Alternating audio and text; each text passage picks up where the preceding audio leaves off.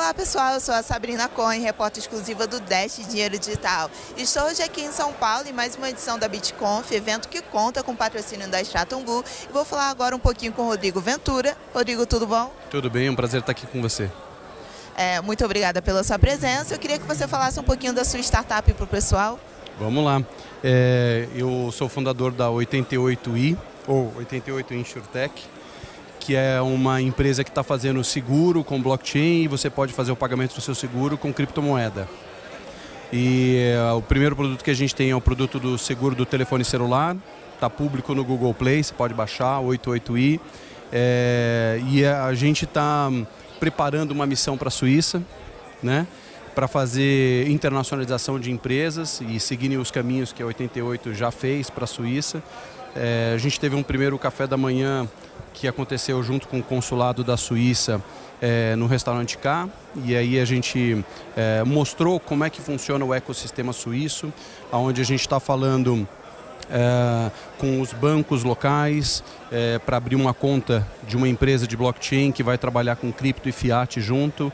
A gente fez o contato com os governos de cada um dos cantões da Suíça para fazer um bid reverso e oferecer as melhores condições para cada uma dessas empresas, para os empreendedores que querem internacionalização dos negócios, é, levando isso para a Suíça, onde já existe um marco regulatório que permite é, você ter uma empresa trabalhando com criptomoeda, com blockchain, perfeitamente regulado.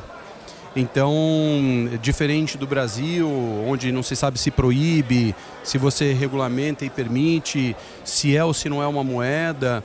Então, na Suíça eles já estão bem avançados com isso. A gente foi para lá em junho do ano passado, em 2018, quando a gente estabeleceu uma empresa SA lá. É, e agora a gente está compartilhando essas experiências com vários outros empreendedores da América Latina que querem seguir o mesmo caminho, que querem globalizar as empresas e que querem escalar o negócio. E como você enxerga essa abertura toda da Suíça? Como você vê que é a principal diferença entre o Suíça e o Brasil para a abertura de blockchain e criptomoedas?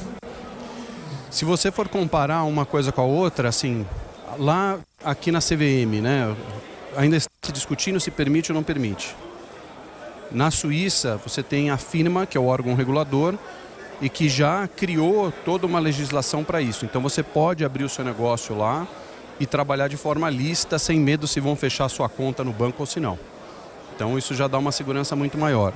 Outro é que é, a Suíça faz muitos anos que ela é um veículo de investimento internacional.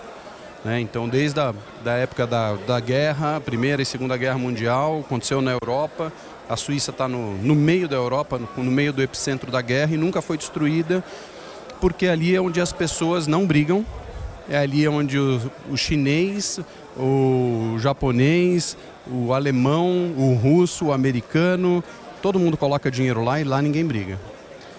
E a Suíça tem essa questão da neutralidade, né, de respeitar as regras do jogo, respeitar o direito de um investidor e de proteger é, esse ecossistema para que os negócios, os empreendedores que para lá vão, prosperem. Então, é, por isso, dentro dessa missão que a gente está fazendo, é, você tem uma situação onde você vai conversar com os governadores, os governos te tratam como um cliente, diferente daqui do Brasil, né, a, a, facilitando o processo de abertura do negócio, é, de incorporação, de, de incremento de capital. É, os bancos, você consegue conversar com o presidente do banco para é, olhar o seu projeto, para poder abrir uma conta para você, você poder operar.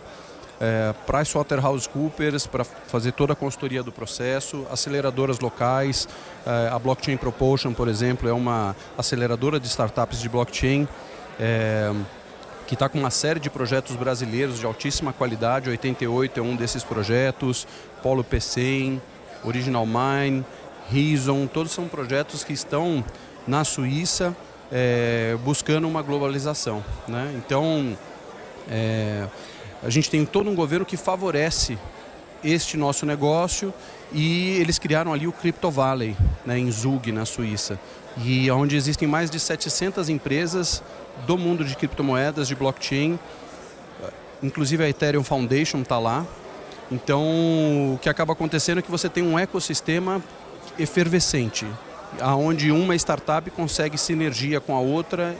E, e, além de ter então a situação regulatória já definida, você ainda tem um ecossistema de empresas que uma colabora com a outra e fazem os negócios crescer mais rápido.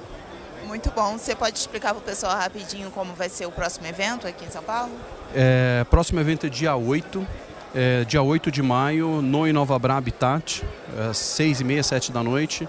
É, tem convite lá no Eventbrite para você se inscrever e eh, vão estar presentes os cônsuls da Suíça, né? vai estar presente lá uh, o Evandro Camilo, que é um advogado que é um especialista nesse processo regulatório, legal, do processo de internacionalização.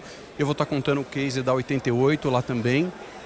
E é, quem for para lá vai ter a presença de conversar diretamente com os cônsuls e ver como é que já funcionou o processo do ano passado e o que vai ser a agenda desse ano, que vai estar combinada com o Crypto Valley. Muito obrigada pela sua presença. Pessoal, sétima edição da BitConf. Apoio Stratum Bull. Até o próximo vídeo. Tchau, tchau. tchau.